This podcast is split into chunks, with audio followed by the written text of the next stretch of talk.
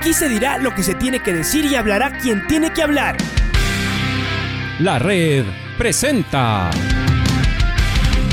la charla del día a llevar una trayectoria que todo el mundo conoce, Carlos el Demoledor. Que la comunidad sepa de lo grande que fue Luis Chocho San Martín. Este año nuevamente jugar Copa Libertadores nos ilusiona mucho. La red.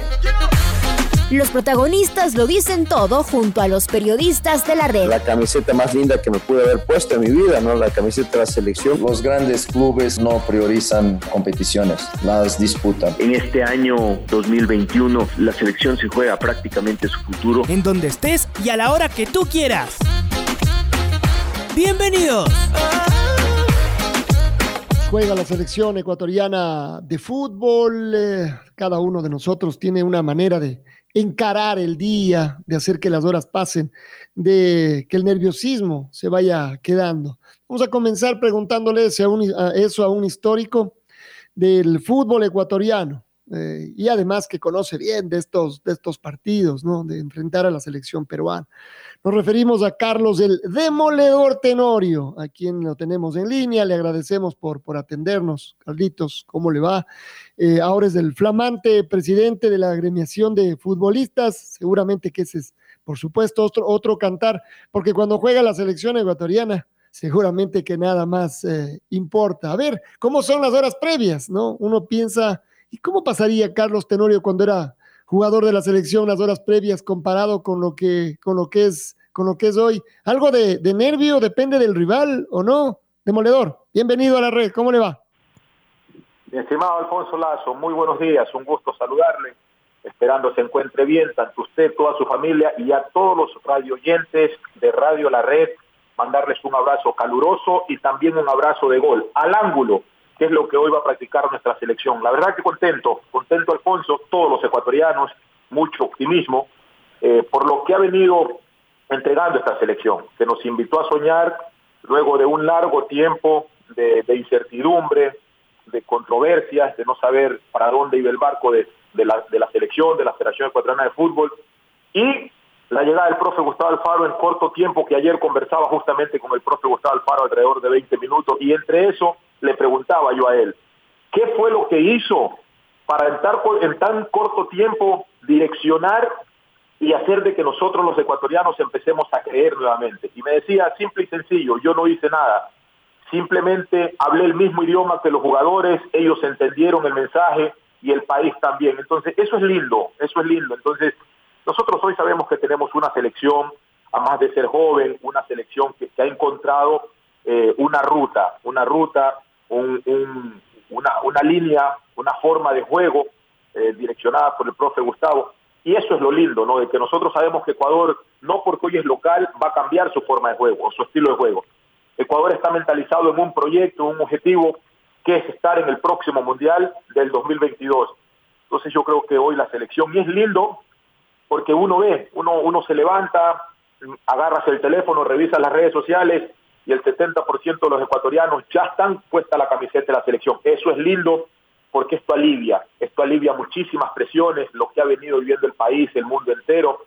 Y, hablar de fútbol, horas antes del partido, te digo, Alfonso, uno que lo vivió, eh, bastante así como, como quien diga, eh, de tensión porque uno dice, miras el reloj a cada hora, el partido es a las 4, ya van a ser las 12, el día antes no quisieras que amanezca porque quieres seguir pensando, analizando si ya estás listo, pero es algo muy lindo al mismo tiempo, ¿no? Sabiendo que los nervios van a estar siempre, los nervios van a estar siempre de punta hasta que el árbitro no pite el inicio y el final del partido, pero son momentos muy lindos los que vive el jugador durante la concentración y todo ese tiempo y ese lapso hasta llegar a enfrentar el partido. Y más cuando lo terminas ganando, eso no, no tiene no tiene comparación ni cómo descifrarlo.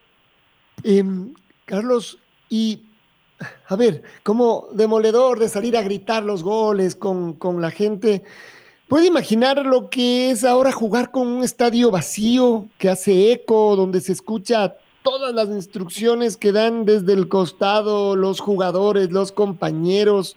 Es decir, eh, un, mundo de fútbol absolutamente extraño. ¿Puede imaginarlo? Es decir, uno, uno piensa ¿Qué sentiría yo en el caso del el demoledor Carlos Tenorio, salir a la cancha y encontrarme con gradas, aún, aún, sabiendo que me están viendo millones de personas, pero en el estadio con gradas cambia. Es decir, y yo digo, se deben haber acostumbrado de alguna forma los actuales profesionales demoledor. Bueno, Alfonso, ahí son tres escenarios eh, que uno asimila, ¿no?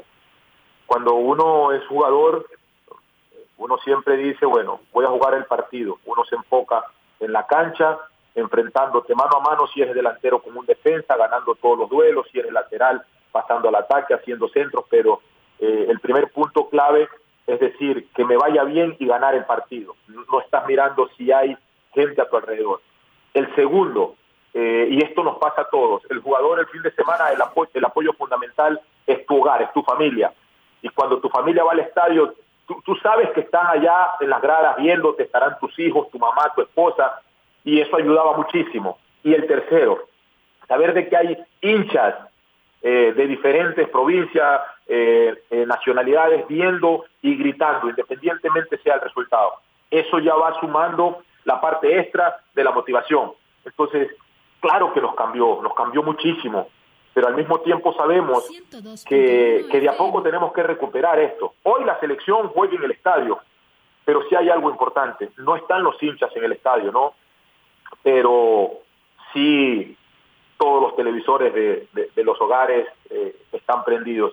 Sí nos gustaría que estos partidos, justo ahora que la selección está pasando buen momento, que los estadios estuvieran por lo menos con un 50% de aforo.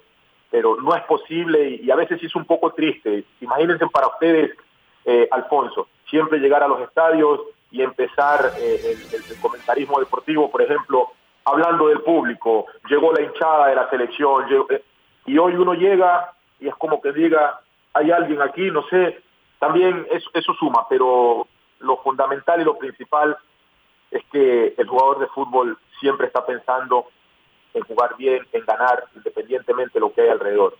Pero ese que es el, el, segundo punto, que es la hinchada, siempre va a ser un punto bastante, bastante negativo, no favorable, porque la verdad que ayuda, quiera o no, ayuda muchísimo, porque sí empuja bastante uno, uno piensa que, bueno, que tal vez eso nos da de acuerdo dónde estamos, qué es lo que tenemos que hacer, cómo cuidarnos, y a partir de ahí el fútbol tal vez sirva también como, eh, como mensajero de esto, de, lo que hemos hablado varias veces. A ver, hablemos de fútbol y de los recuerdos que usted tiene de, enfrentar a la selección eh, peruana, ese golazo de Palomita en, el, eh, en Lima, en el estadio del, del Universitario de Deportes, fue cuando cuando le, ganamos a la selección peruana.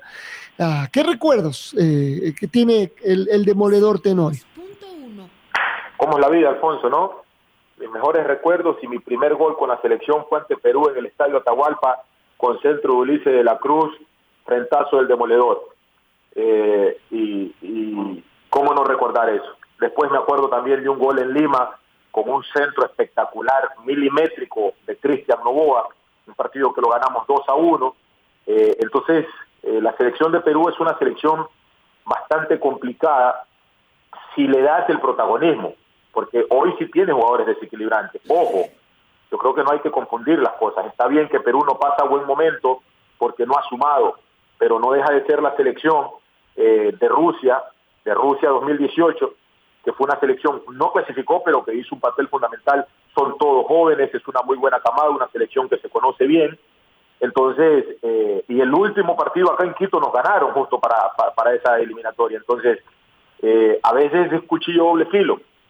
Después, como te digo, a mí me ha tocado enfrentar a la selección de Perú y sé lo complicado que es, ¿no? Y por lo que los ecuatorianos sabemos y, y, y, el, y el punto clave, ¿no? ¿Por qué se vive con tanta intensidad el partido Ecuador-Perú. Más allá de lo futbolístico hay otro tema territorial que entonces siempre jugar contra Perú va a ser eh, lindo, pero no deja de ser bastante tensionado. Te lo digo porque me tocó, pero gracias a Dios pude aliviar esa presión con goles. Estamos hablando con el gran Carlos Tenorio, el demoledor. Un abrazo fuerte, mi querido Carlitos. Soy Patricio Javier Díaz. Eh, Por supuesto, no un poco, Carlos. Qué gusto, Carlos. Em, oye, eh, la pregunta es, ¿cómo hacer para que el futbolista eh, como la persona en común. Digamos que el fútbol es una actividad que tiene sus, sus, eh, sus cosas muy particulares, pero en muchos casos es muy parecido a la vida, a la vida común. Uno podría a, a los eh, problemas, a las circunstancias de la vida, verlas por encima del hombro, ¿no? Y entonces caminar ahí medio sobradón y de repente, ping, en la vida también uno se lleva unos golpazos. Y en el fútbol también, ¿no es cierto? Recién nomás al Emelec le pasó con Talleres y se quedó fuera horrible de la Copa Sudamericana. Y los jugadores admitieron que entraron confiados. ¿Cómo hacer, mi estimado Carlos, para que en una circunstancia como esta, en donde uno, uno viene relativamente bien, confiado, que le ha ido espectacular en el estadio, recibe un equipo que le está yendo pésimo, más allá de lo que tú dices que es Perú, eh, y que, que es súper complicado. ¿Cómo hacer para no tener un exceso de confianza o que la confianza que uno tiene sea eh, eh, eh, se vierte en la cancha de manera positiva y no con este exceso de confianza. ¿Dónde está el límite, Carlos? Sí, Pato. Una pregunta a veces complicada porque la gente diría, si la selección hoy no saca un resultado positivo, el primer comentario es, están sobrados, autoconfianza, y a veces no es así jugar al fútbol cuando uno entra a la cancha no es lo mismo que te digan apréndase la tabla del 2 eh, de memoria y toda la vida usted va a papá y listo, lo hace bien. Eh, yo creo que Ecuador hoy es una selección eh, con muchas ganas, tanto lo individual como lo colectivo, ¿no? Una selección que viene de procesos y quiere marcar un antes y un después y hoy ya en selección mayores. Entonces, eso es un aliciante muy bueno. Si me lo preguntas a mí, yo te digo, eh, la selección de Ecuador es difícil que pierda un partido no solamente de local, como también es muy difícil que le ganen a la selección de Ecuador. Pero eh, hoy nosotros jugamos con una selección que viene carente, eh, preocupada, presionada por un país, por, por, los malos resultados, y mañana Ecuador va a hacer todo lo posible a, poner en práctica todo lo trabajado durante la semana, que es muy poco, ellos ya nomás hacen un recordatorio, y, al direccionamiento del profe Gustavo Alfaro. Pero por ahí las cosas no se dan, por ahí resulta que tienes una selección que, viene lúcida, eh, te hace tres remates de media distancia y te las pone al ángulo y mañana decimos no estuvimos bien parados. Entonces yo creo que ahorita lo más importante es eh, no perder la confianza, independientemente se esté bien con el balón o no. Yo creo que a nosotros lo que nos ha motivado muchísimo de ver esta selección es las ganas, la actitud de cada uno de estos chicos, cómo pelean, cómo corren y nos lo demostraron contra Brasil. El resultado fue negativo para nosotros. Pero eso es lindo, porque en el fútbol lo que uno te va a cobrar mañana es, no estuve bien con el balón, es normal que eso te pase, pero que no quedes debiendo nada hacia ti, entregaste todo, corriste. Eso sí te puede dar la garantía de que es difícil que tú pierdas un partido. Entonces, es eso a donde tiene que apuntar la selección y tengo por seguridad que el profe Gustavo Alfaro, como la gran mayoría de los entrenadores, es eso lo que tratan de inculcar a los jugadores en una circunstancia como esta, en una selección que de llevarse un resultado positivo pueda que sea un alza para ellos. Y para nosotros, un resultado negativo puede ser una desmotivación de todo lo que nosotros venimos. Entonces, es un partido para que lo llevemos juntos los ecuatorianos. Los hinchas, claro que siempre vamos a estar eh, sobrados, eh, autoconfiados, muchísimas cosas. El hincha, porque es normal, uno se pone la camiseta de la selección y siempre quiere que gane, Patricio. Pero el jugador no puede dejarse llevar eh, por esa emoción desde las redes sociales. Ah, no, sí, nosotros vamos a ganar. No, el jugador no puede pensar de la misma forma que te lo dicen los hinchas, que te lo muestran las redes sociales, los medios de comunicación. Ojo con eso. Ecuador tiene que tener una venda en los ojos y así como ha llegado hasta donde estamos ahora, es las mismas ganas, la misma actitud que Ecuador tiene que jugar. Si Ecuador juega de esa forma, juega de esa, de esa forma, Patricio, puedes tener la plena seguridad que el cantar va a ser otro. Ahora, lo que también es cierto, y bajo esta perspectiva que yo comparto contigo, Carlos, es que ganarle a Perú es como lo lógico, ¿no? O sea, no va a haber mérito en ganarle a Perú. Obvio, tenían que ganarle, sí, entonces, ¿qué? Eh, pero a lo mejor si, por ejemplo, es un partido complicado, ya le goleamos de aquí a Colombia, le goleamos de aquí a Uruguay, y de pronto Perú viene y le ganamos con las justas, puede también generar este asunto de, uy, ya ven, ahí es que estaban confiados es un partido bien bravo este con Perú. yo, le veo desde todo punto de vista y es un partido que nos, que nos, nos deja mucho para perder y poco para ganar. O sea, lo que vamos a ganar son los tres puntos y que ganamos. Pero después hay mucho para perder en este partido con Perú, Carlitos. Hay mucho, porque si lo vemos desde otra perspectiva, y no nos enfocamos en Perú. ¿Se me explico? Ya, pierdes contra Perú, pero Perú no es el problema en este momento. ¿Sabe cuál es el problema en este momento? Que los rivales directos y selecciones que nos va a tocar enfrentar, como Uruguay de local, Uruguay de visitante, eh, Paraguay de visitante, Colombia de visitante, sacaron unos resultados que se pusieron atrás con siete puntos.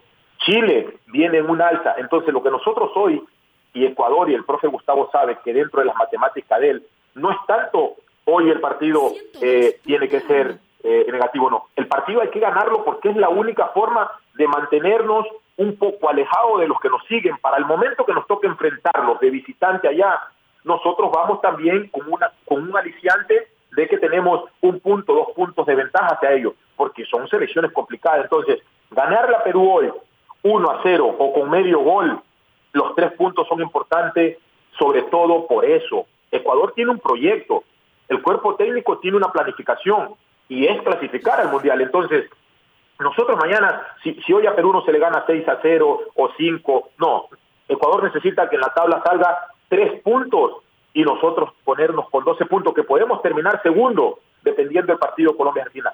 Esa es la matemática general. Entonces, que no nos confundamos con, ah, ah, si Perú fuera el último partido y ya con eso terminaba la eliminatoria, fuera lindo.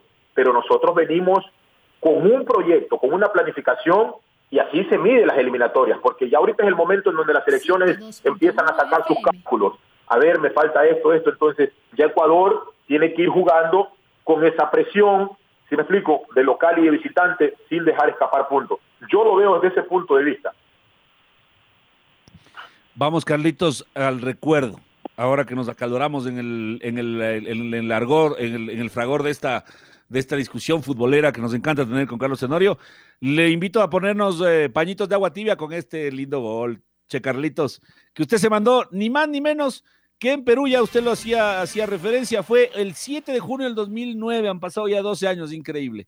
Y Carlos Tenorio clavaba este tanto con el que le ganamos a los peruanos dos goles a uno allá nomás en Lima. Aquí está Walter Ayoví para Pablo Palacios. Pablo tiene la marca, bien, recuperó el balón Walter. Walter al área, ya va Carlos Tenorio, la pelota pasa, la va a sacar el jugador Vargas. Fuera del área, recupera Neisser Riasco. Neisser la está jugando ahora, nuevamente para Jefferson Montero, los obliga a retroceder a los peruanos. La tiene Cristian, Cristian, ahí está Carlitos, golazo, golazo, gol.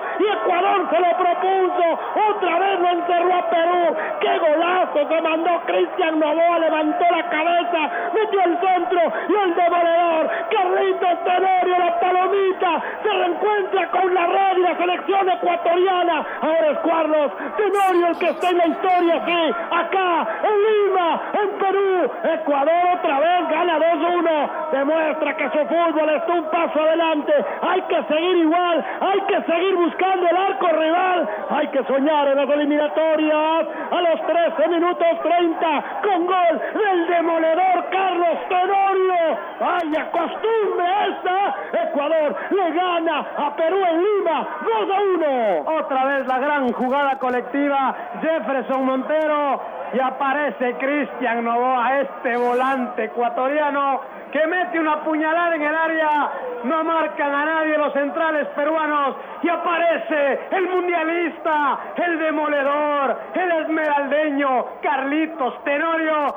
para de cabeza hacernos soñar, para de cabeza hacernos ganar de nuevo en Lima. Qué espectacular, Carlitos. Todavía hay un par de moicanos ahí. Eh, Novoa y Domínguez de, de, esas generaciones todavía, aunque en ese tiempo también estaba Domínguez. Pero bueno, Novoa sigue en la selección ecuatoriana de fútbol, usted ya lo ve desde lejos, Carlitos. ¿Qué recuerda de ese tanto, de ese tanto que nos ha hecho emocionar también el recuerdo en este momento? No, este partido, eh, yo creo que todos los ecuatorianos, sobre todo los que estudiamos, los que estábamos en ese partido y fuimos convocados, nosotros en ese partido justamente retomamos la confianza y nos direccionamos para la clasificación, si no me equivoco fue para el de Sudáfrica, que nos quedamos afuera por poco, con una selección que la verdad cuando el profe Suárez, el profe Suárez la dejó estaba, estaba ya bastante eh, tirada la suerte para Ecuador. Y el profe Bisuete levantamos, ahí empatamos nosotros contra Argentina en Argentina, le ganamos a Perú 2 a 1 ese partido y nosotros la verdad que motivante. Fue un gol que, si no me equivoco, fue el 1 a 0, fue el 1 a 0, fue el 1 a 0 o el empate, no me recuerdo bien, pero lo, lo, celebramos mucho el porque segundo, Carlitos. Fue el segundo. Sí, el segundo. Sí, sí, sí. Y eso no, no, no, nos colocaba otra vez en, en, en, en posiciones de clasificación. Un, un, estadio un estadio en Perú, eh, la gente motivada, Perú con muy buena selección. Pero bueno, son momentos, esperemos que hoy no solamente sea, sea un gol, que Ecuador gane bien, eh, que los chicos estén lúcidos, pero eh, yo creo que Perú hoy no deja de ser una selección que no nos podemos sacar de la cabeza hasta que no termine el partido, porque no, no sabemos en qué nos vamos a enfrentar con, con un Perú que viene eh, golpeado y, y, eso es complicado, te digo. Carlitos Tenorio, amigo de la casa, le saluda Luis Quiroz, un gusto. Carlitos, en la hinchada puede haber, incluso hasta en una parte de la prensa puede haber, incluso caer en un exceso de confianza. Uno se ve en los chats, las conversaciones con los amigos, y hay esa confianza notable incluso en pronóstico, ¿no? Un 5-0, 4-0 goleada, lo que hablaban anteriormente, que es entre la, la, afición, tienen todo el derecho a hacerlo. Pero ¿cómo quitarse los jugadores? No involucrarse en esto, dentro, en el encierro, en el entorno de ustedes, no llevarse ese exceso de confianza. Confianza sí, exceso no, que tiene la hinchada y una parte de la prensa. Estimado Luis, buenos días. Eh, bueno, siempre va a ser importante, siempre va a ser importante eh, escuchar o ver cuando prendes la televisión el optimismo de un pueblo, eh, que la gente se sienta confiada de que, de que la selección tiene favoritismo en casa, eso es bueno.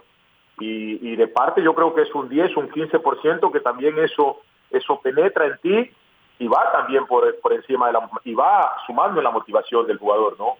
El tema es creerte de que estás como hincha y estás dentro de un sueño y dices, ah, no, ya ganamos por esto y por lo otro y el partido hay que jugarlo. Pero yo creo que eso también ya va más allá de, del trabajo eh, psicológico, el trabajo de semanas durante el profe. Eh, a veces nosotros tratamos eh, en la concentración, y esto te lo doy seguro, el jugador de fútbol se acostumbra a ver más tenis, básquet, y, y muy poco ve, ve, ve, el tema prensa, ¿no? Porque uno, uno eso también a veces, el exceso de eso eh, te termina pasando factura. Y yo creo que la selección en lo que menos tienes que pensar es en lo externo. Sí, está bien que se escuche, que te llegue un mensaje de algún familiar, de algún amigo, vamos, que estamos bien, pero yo creo que también en un trabajo dentro del cuerpo técnico y creo que eso el profe lo está manejando muy bien, ¿no? Eh, nadie gana, nadie gana nada sin, sin, sin competir. Y, y, y si fuera que lo que se diga desde la parte externa influyera en el 70, 80% dentro, fuera lindo porque es como que diga, bueno, ya nosotros tocamos el balón y la pelota solo entra. Creo que es un tema bastante de un trabajo interno, psicológico, el manejo durante las horas de, de concentración ante el partido, eh, qué es lo que hace el jugador. Yo normalmente prefería eh, acostarme a dormir, eh, leer un rato o, o, ponerme a ver tenis, como te decía, pero no es tan fácil porque lo, lo escuchas de todos lados prendes la televisión desde las 7 de la mañana a ver el noticiero, todo el mundo hablando de que se va a ganar y cosas por el estilo, pero el jugador sabe que eso no no no no es no es todo, no es un 5, un 10%, pero uno como jugador sabe que el tema es que empiece rápido el partido y que termine rápido y que el resultado sea a favor. Hay que hay que tener eh, mucha concentración, mucho tino para no dejarte llevar por por la emoción y la algarabía externa. Y, y, estos momentos pasan a largos, ¿ustedes las horas pasan largas o pasan enseguida un día de concentración? Me imagino que al principio debe haber sido así, después ya cuando va tomando experiencia como que lo tomaba más tranquilo o siempre lo tomaba igual usted en lo personal cuando jugaba. Nosotros en lo personal, y te digo en ese momento cuando estaba Guagua, Iván, nosotros jugábamos naipe, nosotros jugábamos naipe y después, que Faltando dos horas uno ya va a alistarse, a tomar un baño, pero uno trata de, de, de, pensar lo menos posible, no en el partido. El partido siempre está enfocado desde que te, desde que te convocan a con quién vas a jugar, pero sacarte del qué, de, de todo lo que se dice, de todo lo externo, eh, los que se escucha del hincha, esto, lo otro, para que ese favoritismo eh, y esa autoconfianza de los ecuatorianos no te afecte, pero se juega naipe. O sea, estás, está, te sientes como como así, como, como incómodo, ¿no? Estás aquí, estás allá, pero lo que tratas es que el tiempo pase y pensar en otra cosa que no sea eh, que la parte externa te, te, deslinde, ¿no? Pero nosotros lo, lo, lo aliviábamos bastante jugando al naipe, riendo un poco, nos reuníamos seis, siete, y allí contábamos anécdotas. Cuando te dabas cuenta, ya era la hora del partido, y con esa motivación, contando las anécdotas de jugar naipe, esa era la alegría dentro del camerino. A ver, muchacho, vamos, que esto es así, porque ahí ya te tocaba, ¿no? Yo creo que eso es buenísimo. 102.1 Claro, para sacarse un poquito el estrés, eso también en los viajes largos, jugaban naipes, incluso con apuestas nos cuentan ahí entre, entre ustedes. Sí, pero esa apuesta, esa apuesta después cuando ya llegábamos al destino, cada uno le devolvía al otro lo que tenía que, lo que había perdido. No, no, mentira, el que perdió, perdió y chao, hermano. Así se la jugaba, ¿no? Pero bueno, buenas apuestas también en los viajes largos. ¿Y usted ganó o perdió? Mano, en este, yo nunca vi, nunca vi en, este tipo de juegos eh, de cartas eh, que alguien te diga yo siempre gano, o sea, es de momento, es de día, me tocó perder, me tocó ganar, pero nosotros lo hacíamos más para, para pasar el tiempo, a veces los viajes eran bien largos, entonces era una forma de, de alegrarnos el viaje y que la gente fuera, fuera tranquilo.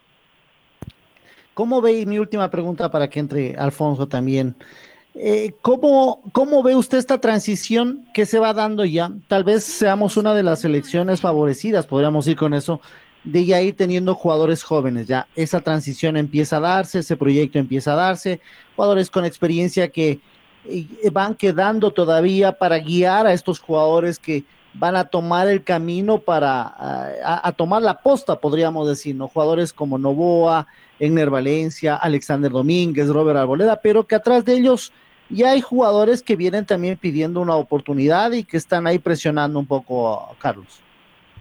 Sí, Luis. Creo que un punto clave, un punto clave como para marcar un posesionamiento de los jugadores más chicos es que Ecuador clasifique al Mundial. Y de eso no tengo duda. Yo sé que falta mucho, pero es una selección que, que sí ha entendido el mensaje. Ha entendido el mensaje de que lo que se consiguió dentro de una historia, lo que le costó al país futbolísticamente posesionarse a nivel mundial, eh, hoy ellos, ellos ya entendieron el mensaje de que están dispuestos eh, a tomar esa responsabilidad, esa aposta de ser los nuevos referentes de la selección y el clasificar al mundial con estos tres, cuatro, cinco jugadores eh, de más trayectoria, Domínguez, Cristian, Menes, es importante, ¿sabes por qué? Porque eso es como decir, bueno, eh, hasta aquí yo los acompaño, creo que hemos tenido un recorrido amplio, ya tienen una experiencia tanto en el eliminatoria, hoy en un mundial, eh, y aquí ellos ya pueden ir diciendo, bueno, vienen las próximas camadas. Yo creo que lo, lo, más interesante sería eso, porque fue lo que uno vivió, ¿no?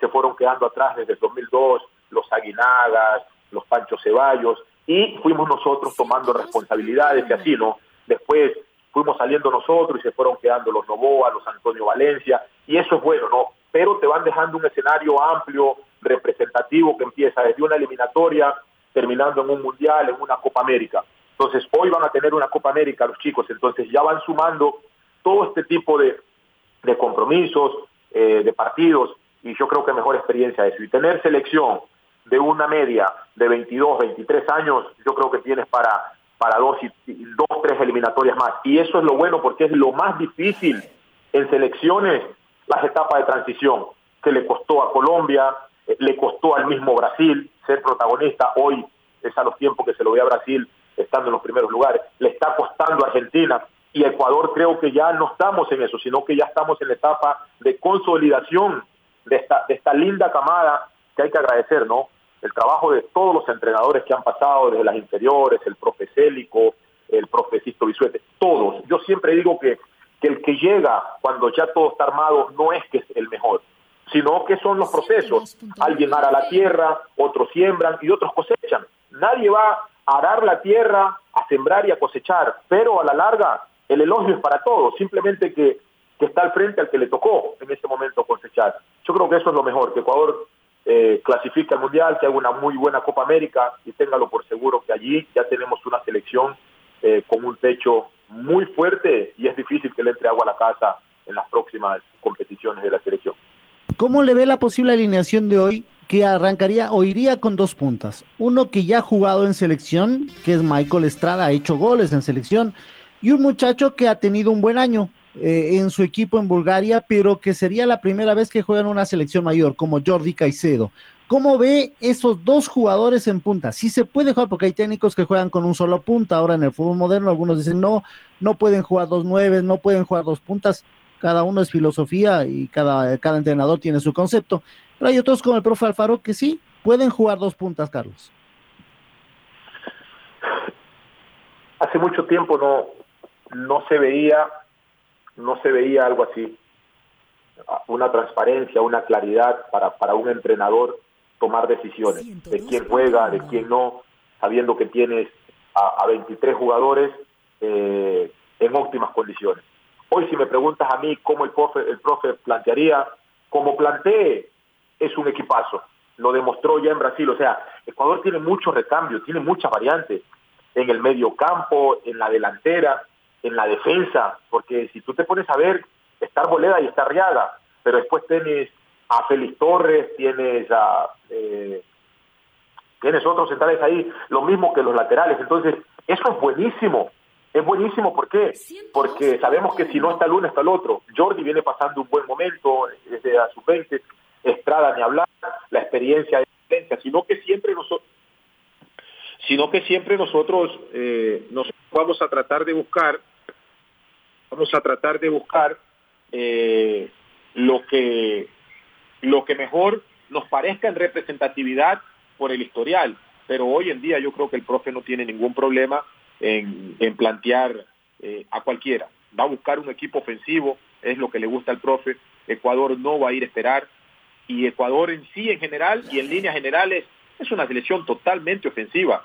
Ecuador no es una selección que puede decir, yo puedo jugar eh, a la defensa, no. Es una selección ofensiva y eso es bueno porque te puedes esperar de, partidos que pueden terminar de, de 3, de 2, de 5 o 1 a 0, pero es muy ofensiva.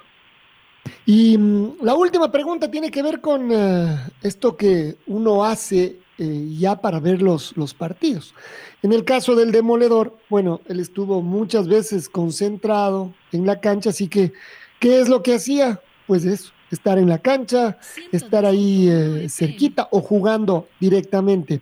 Pero desde que dejó de hacerlo, hace una sola ceremonia, va siempre a ver con la misma gente, con su familia, los niños van creciendo y se van volviendo compañeros nuestros. ¿Cómo es? ¿Con quién ve el fútbol? ¿Hay ahí alguna superstición en el medio o no? Sí, Alfonso. Hace poco comentaba y decía, el fútbol es tan apasionante, por eso no se lo puede ver solo. ¿Sí me explico? Porque siempre quieres tener a alguien al lado, por lo menos que te diga eh, mira, esta jugada debería ser, esta jugada debería ser sí, entonces yo trato siempre de ver el fútbol, no soy de ver el fútbol en aglomeraciones, trato de estar siempre con, con, con tres, cuatro que, que entiendan bastante del fútbol para poder uno hacer un, un, análisis de, de, lo que va, va transcurriendo en el partido. Pero a veces siempre hay invitaciones y es difícil concentrarte porque eh, está la inquietud de la gente, la emoción de la gente también de no solamente estar atentos a los que están en la pantalla, sino por tener un histórico de tomarse una foto. Entonces, para mí, o para cualquiera de, de, las glorias del fútbol así, es complicado. Entonces uno trata mejor de quedarse en casa con tres o cuatro, con mis hijos. Ahora estoy en Guayaquil, y ya tengo un poco de compañeros, hinchas que me invitan a ver el partido. Me he de quedar acá, me de quedar acá con un amigo, pero siempre trato de verlo eh, un poco solo. Pues a gritar los goles como cuando los gritaba en la cancha y a festejarlos. Carlitos, gracias por acompañarnos y bueno, que haya suerte para todos para el partido de esta tarde. Un abrazo grande.